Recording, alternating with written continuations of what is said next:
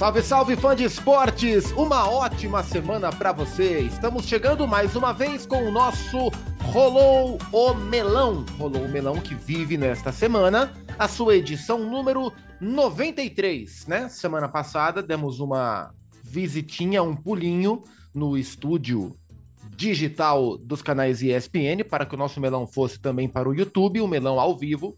Dessa vez, nesta semana, voltamos para a nossa plataforma habitual. É o nosso Rolou Melão, falando bastante de futebol nacional para você, fã de esporte. Como sempre, estou com o Mário Marra e com o Eugênio Leal. Fala, Marra! Oi, Zupac, tudo bem? Prazer estar com você, com o Eugênio, com as melonistas e os melonistas que estão sempre com a gente. Ixi, nós vamos hoje é, descascar um melão, né? Partir um melão. Hoje vai ser, vai ser um assunto denso. É, o, o Mário Marra sempre traz o F5 da semana, né? Que é a atualização dos técnicos que caíram e os que foram contratados nas séries A e B. Esta edição do Melão é um grande F5, porque o Campeonato Brasileiro mal começou, mas o F5 já tá frenético, né, Eugênio? É isso, é isso. Hoje é um F5 tamanho gigante, né? Nem que a gente vai mais do que informar essas trocas, que o Marra está sempre atualizado. O Marra é o rei, né, de fazer a arguição dos técnicos da, das séries A e B. Ele agora está nervoso porque tem algumas dúvidas no ar. Mas, além de trazer as informações, a gente vai tentar entender, né? O que está acontecendo. Ou o que, que acontece sempre no futebol brasileiro. É, é, a gente grava esta conversa, hoje é dia 20 de abril, é uma quinta-feira. Agora, fã de esportes, são pontualmente 14 horas e 37 minutos. É a hora que a gente grava essa conversa. Não sei que horas que você vai ouvir ou que dia que você vai ouvir. Mas neste exato momento, é, estamos no aguardo de uma definição do Corinthians, é, de um anúncio para saber se o Fernando Lázaro continuará como técnico, que é a menor das possibilidades.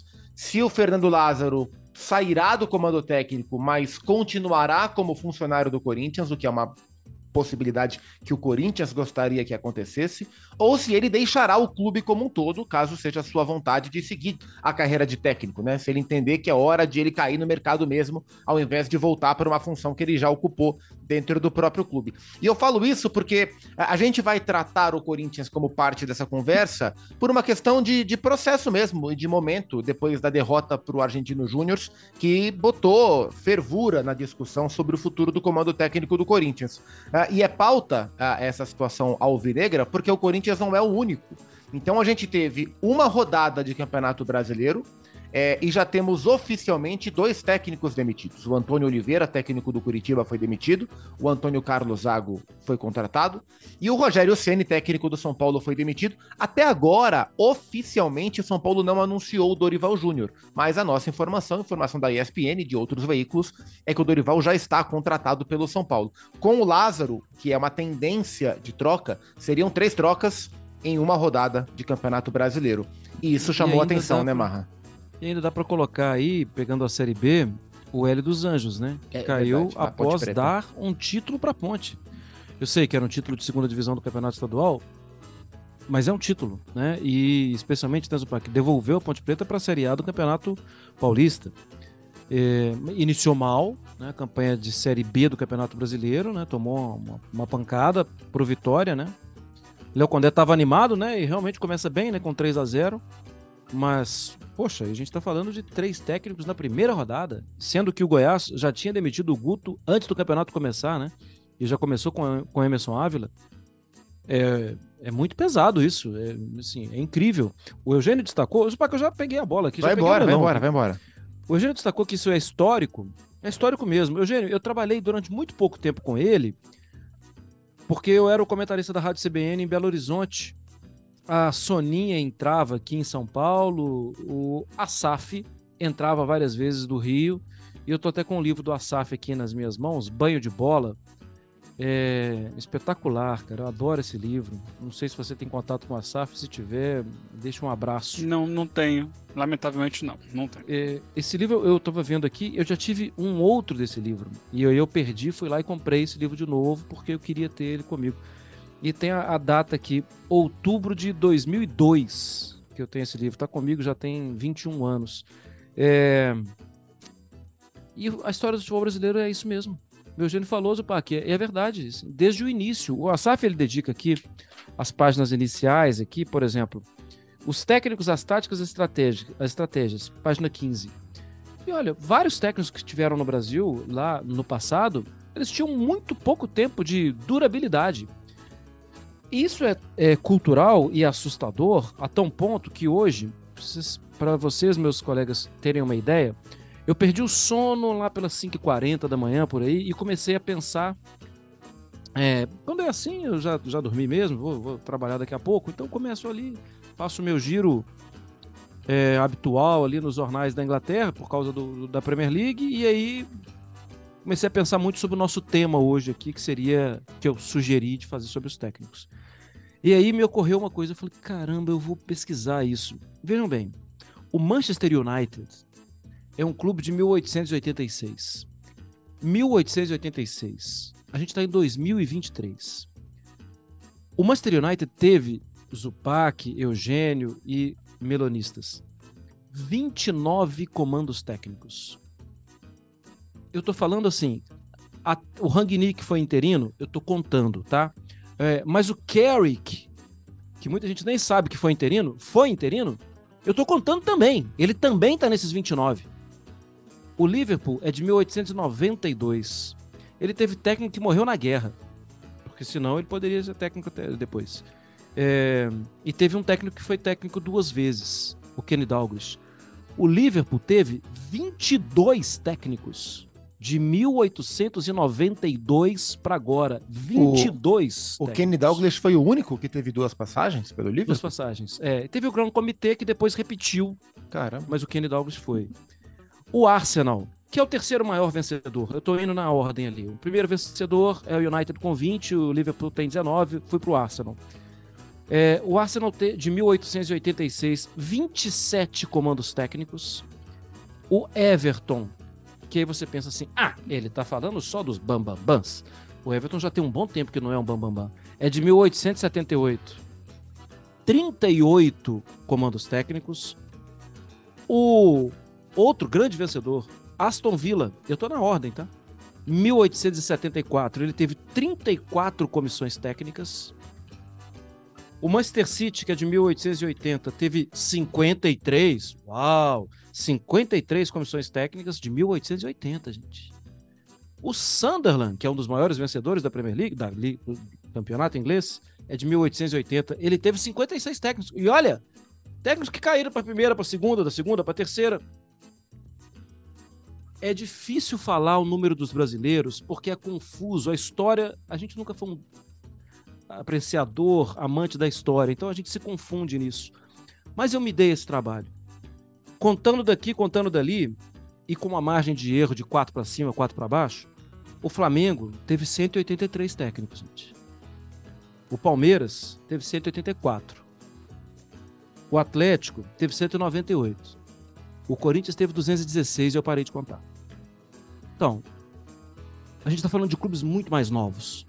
Muito mais novos. O Atlético é de 1908, o Manchester United de 1886 e o Aston Villa de 1874. A cultura do futebol brasileiro, ela é moedora. E aí, assim, para mim a questão é, é, a gente tem que questionar a cultura. Agora, e o nosso papel também como imprensa? Eu acho que a gente fomenta demais essa questão, essa sanha, essa coisa. Precisamos de entregar uma cabeça e, e, a gente participa de programas que tá lá escrito, créditozinho, a tarjinha tá escrito assim, vai cair, já caiu, é vexame, é tragédia, e é o fim. A gente precisa fazer a nossa meia-culpa também, mas acho que a cultura diz demais. Talvez ela diga tanto, até para os jornalistas, né? É, e, e, e, é curioso porque é, a questão do. Assim, a gente tem a questão das demissões e a gente pode e vai aprofundar. Eu acho que esses três casos, né, contando já o Corinthians como um caso possível, que a gente está vendo agora no Campeonato Brasileiro, são casos diferentes e que merecem críticas e, e pontuações por diferentes motivos, mas tentando olhar para o nosso papel dentro dessa cultura, é, eu, eu tenho uma dúvida, Eugênio. Eu tenho uma dúvida se a gente fomenta o sentimento no torcedor ou se a gente replica o sentimento do torcedor e assume um papel que não é o nosso, de a todo instante, a cada derrota ou a cada duas derrotas, tá discutindo a demissão ou não de um técnico. Porque o torcedor, ele tá nesse papel, né? Ele torce pro time X, o time perdeu uma, perdeu duas, um desses jogos é importante. Ele pensa que imediatamente a solução é trocar o técnico. É, a gente tá em que lado dessa história na sua, na sua reflexão? Peraí, deixa eu, deixa eu ajeitar aqui o divã. Peraí. Deixa eu me posicionar. Fica à vontade, se, se acomode confortavelmente. Porque essa é uma questão existencial, tá? De imprensa. A imprensa está no meio de tudo. Ela não é um, um corpo isolado, né? Ela, ela vive no meio disso. É que, assim como a imprensa, né? Aqui no Brasil, acho que é essa cultura a que o Marra faz referência é uma cultura não só do futebol, é uma cultura é, que reina em muitos segmentos da sociedade. Por exemplo, eu vou dar um exemplo do próprio jornalismo, né? Eu trabalhava numa, numa emissora de rádio em que a gente tinha é, gravava, né, as, os boletins dos clubes para que eles entrassem no, no jornal, no jornal que tem a, a, cada hora na rádio. E aí tinha uma pessoa que era responsável por fazer o que a gente chama de cabeça. É isso? Que é um, um mini texto que serve como introdução àquela notícia que entra logo depois. E aí havia começaram a acontecer alguns desencontros nessa redação desse texto com a notícia que vinha depois. Qual foi a solução? A solução foi acaba com isso daí. Acaba com esse, esse texto introdutório. Coloca assim: notícias do clube tal. Então, ao invés de melhorar aquilo, a solução é acaba. É a mesma coisa do técnico, né? Ao invés de procurar entender os motivos, os porquês, onde está se acertando, onde está se errando, não acaba. Começa de novo.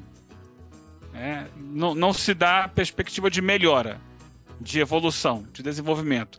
Se quer o imediatismo. E a natureza não dá saltos, o, o futebol também não. A gente tem que entender. Isso serve, por exemplo, para às vezes até para relacionamentos. Né? A primeira, primeiro tropeço ah, acaba. É, para tanta coisa que se, que se pensa dessa forma. Eu acho que no futebol o que dá certo é o que você. E o grande exemplo do Corinthians, estava no jogo de ontem. É, um, um técnico que está no comando do time o Argentino Júnior há mais de dois anos. E ele não teve nesses dois anos disputando Libertadores, ganhando seus dois primeiros jogos da fase de grupos, como está agora. Está num bom momento o time. Mas é um time que oscila. Só que o presidente do clube entende a situação e fala: não, vamos continuar com o Milito. Já podia ter caído várias vezes, ele já foi eliminado de, de várias competições, ele não ganhou títulos ainda. Ah, mas é um clube pequeno mas é um trabalho que muitas vezes poderia ter sido interrompido. E hoje está colhendo frutos. É, então eu acho que é, a, o papel da imprensa nisso, ela está no meio. A, a, a, gente pode fazer individualmente, cada um de nós três aqui, uma avaliação própria do que a gente tem procurado propor. E eu estou no dia a dia com o Marra lá e a gente tem tentado trabalhar muito disso. Mas a gente é um grãozinho de areia no deserto. A gente está cercado por muita coisa, por muitas questões, por, por, muitas formas diferentes de pensar, por muitas necessidades do, da, do, do, que o jornalismo é, propõe. A gente, acima de tudo, está ali para informar. Né? O, jornal, o jornalista está informando.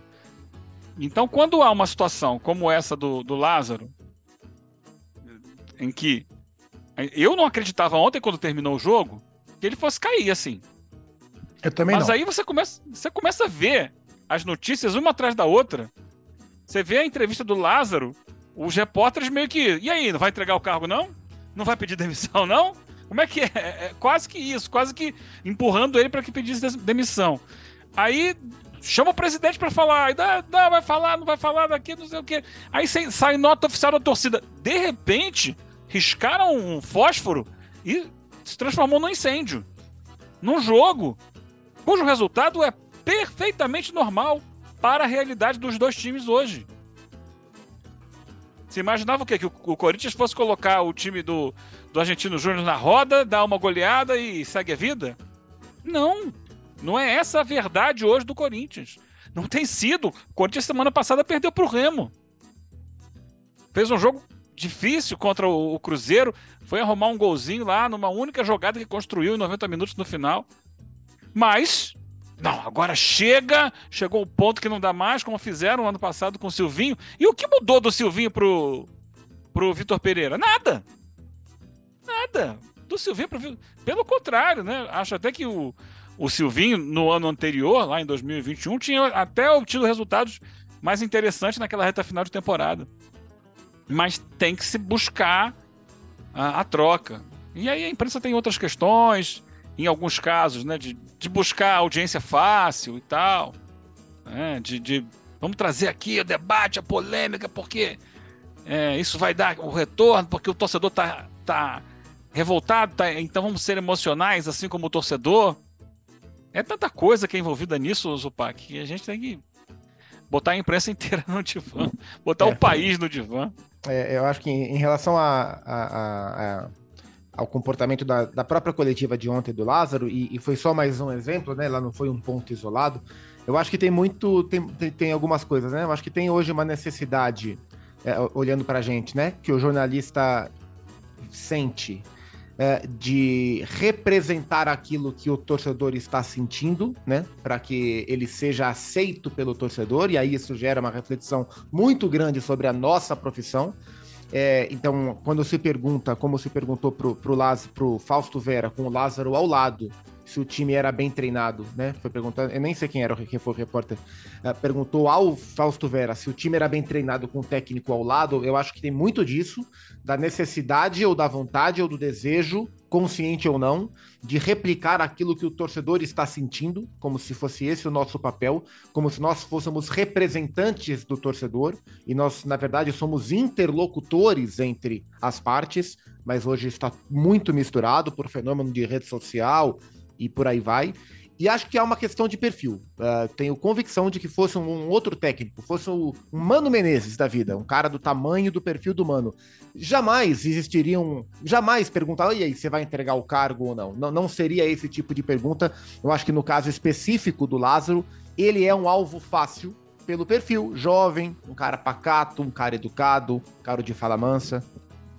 É, é, é infelizmente, eu já te elogiei sobre isso algumas vezes, Opac, porque achava que você conseguia extrair coisas do Filipão, que várias vezes já chegou espanando, né, para cima de muita gente, e conseguia extrair coisas também do Tite, do Luxemburgo, com. Acho que, assim. É, com qualidade, com educação, tudo sem precisar apelar, tudo. É, é, claro que você também já deve ter tido deslizes, e eu acho que é importante a gente. A gente está fazendo reflexões mesmo. É, eu, eu, tem uma coisa que, tipo assim, eu tô cansado de saber que o salário desses caras é um salário alto. É, mas pedir para alguém ser demitido é algo que eu não consigo me imaginar fazendo, entendeu? Assim, fora fora do seu emprego, não consigo. Entende? Eu, eu acho. Eu posso até concordar com a saída de alguém. É, acho que esse técnico aqui já deu o que tinha que dar, acho que esse trabalho nunca decolou.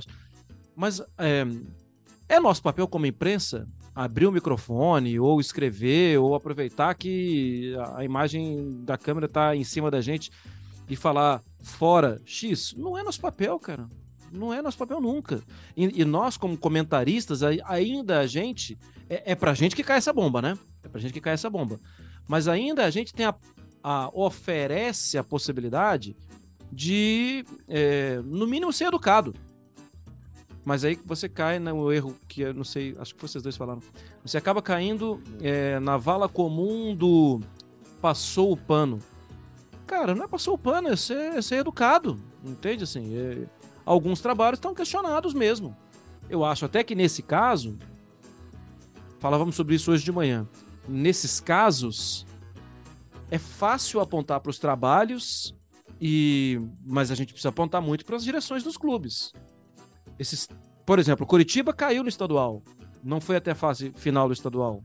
O São Paulo não foi até a fase final do estadual. O Corinthians também não foi até a fase final do estadual. Esses caras tiveram um privilégio, entre aspas, de treinar os times. Ou as direções tiveram um privilégio de. Vou buscar emprestado aí o divã, tá, Eugênio? Sentar lá no. deitar uhum. no divã e pensar.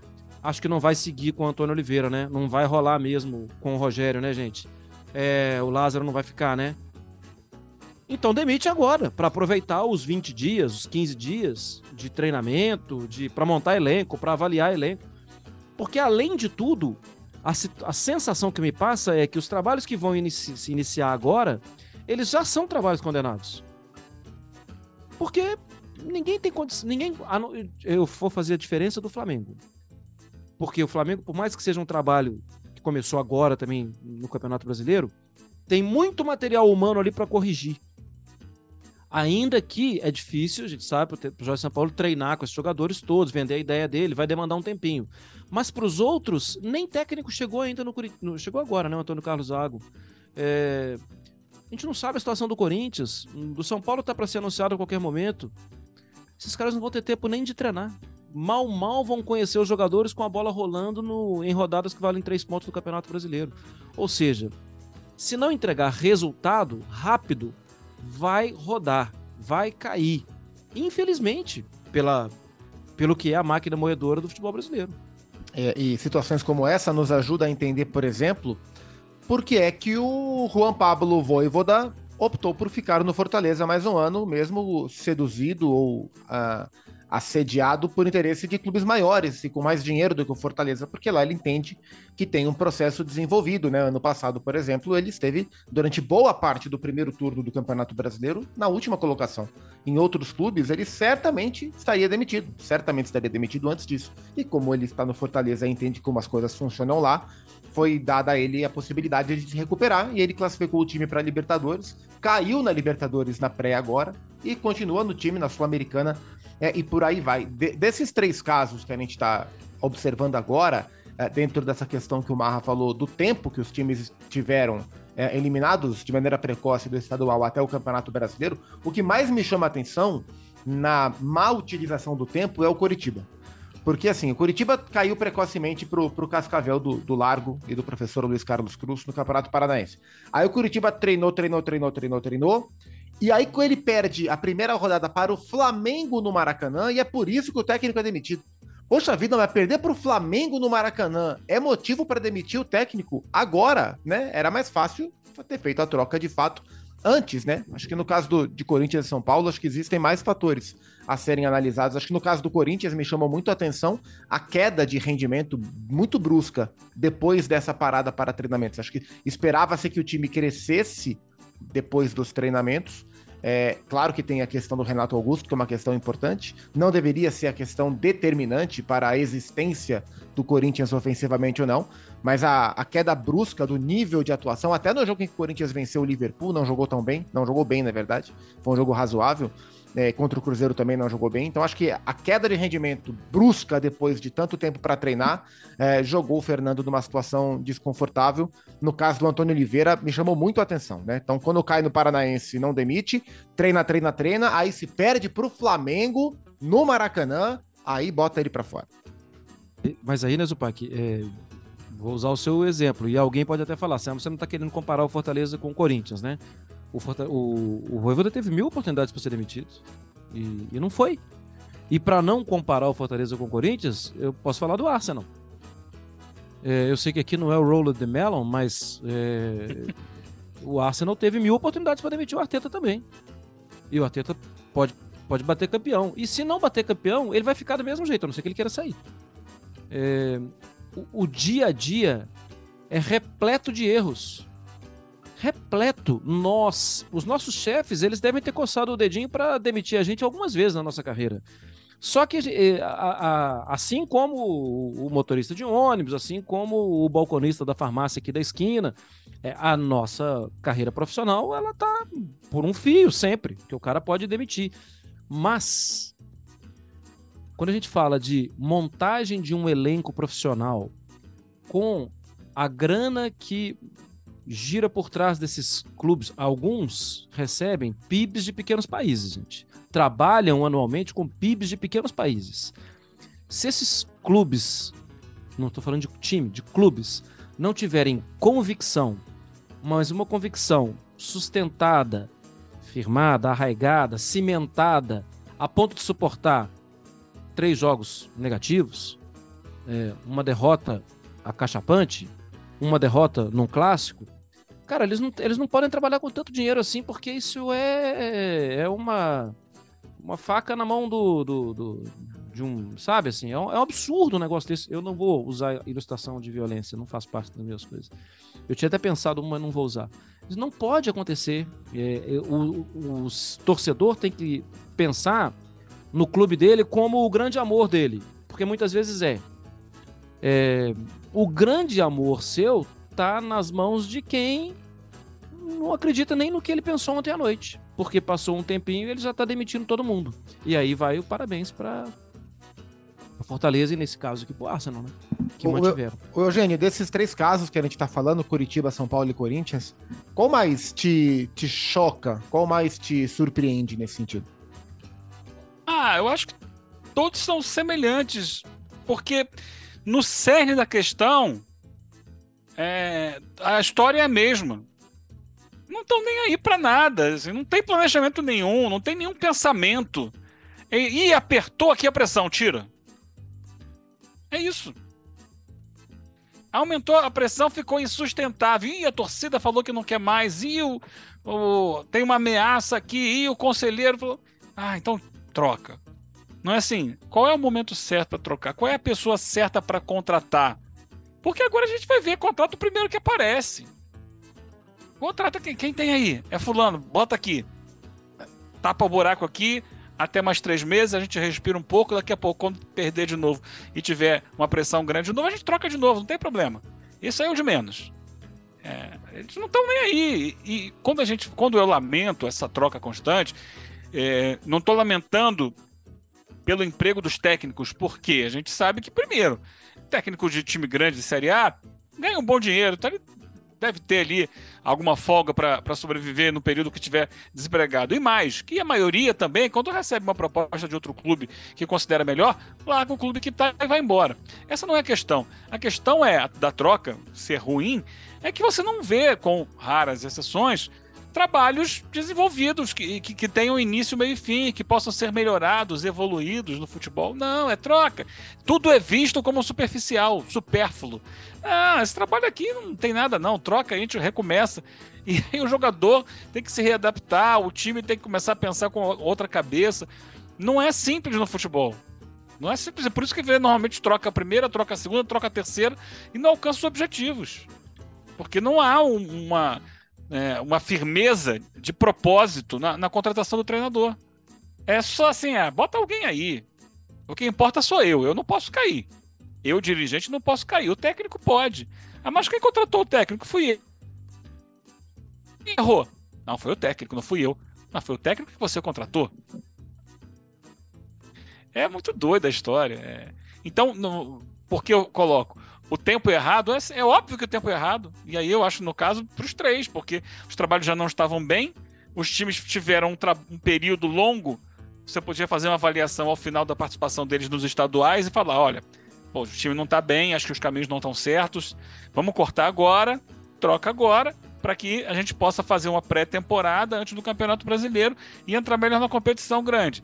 Vamos fazer isso? Vamos? Não. E eu vou lembrar que a gente aqui debatia aqui no Rolou Melão, na véspera da, da semana que antecedeu os últimos jogos dos campeonatos estaduais, e o Mário Marra no F5 falou: Olha, temos uma semana aqui sem F5. E eu avisei: pode esperar a primeira rodada do brasileiro que vai começar a cair. E começou a cair. No dia seguinte, a primeira rodada já tinha caído o Antônio Oliveira. Aí vieram esses jogos de segunda rodada de Libertadores e, e, e, e Sul-Americana e, e tá aí, tá aí essa, essa chuva de técnico caindo. É lamentável, mas o, o futebol brasileiro é feito sem propósito. É feito. É, não vou usar uma expressão aqui que pode ser preconceituosa, mas é feito de qualquer jeito, nas coxas. A, a, a estrutura, ela é terrível. Eu acho que esse é um, um convite, né? A revisão de estatuto dos clubes, essas coisas, porque a estrutura é terrível. A estrutura, ela os conselheiros normalmente, muito, em muitos clubes, eles têm um peso de voto superior, até para clubes que são abertos tal. É, e acabam que assim eles fazem composições políticas e eles eles ameaçam o presidente, ó, não vou votar em você, não vou aprovar o orçamento, não vou aprovar as contas da sua última gestão do ano passado. É, esse técnico não dá, aquele outro também não dá, tal. A estrutura é terrível. Por quê? Porque o, presidente do clube muitas vezes ele fica sim à, à mercê da estrutura. Não deveria ser. Os departamentos tinham que ser completamente profissionais. Inclusive, polêmico. Eu não acho que o departamento profissional de futebol é, e até mesmo o diretor de futebol, isso é, é polêmico, mas assim, na prática a gente já vê isso. Esses caras têm que ser torcedor de clube, não, gente. Esses caras têm que ser completamente técnicos. É, assim... Ah, mas como assim você vai permitir que um cruzeirense cuide do Atlético? Não quero saber o time que ele torce. Não tô nem aí pro time que ele torce. A cobrança com ele é uma cobrança profissional. E na verdade a gente sabe que o Rodrigo Caetano não é atleticano, entendeu? Então, indo muito mais para a prática, é, a estrutura do futebol brasileiro, ela oferece, ela é um encontro, ela é um casamento com o erro. É, e, e, essa questão do, do, ciclo, né, até chegar na demissão, ela passa por várias partes, né, colocando a gente no meio.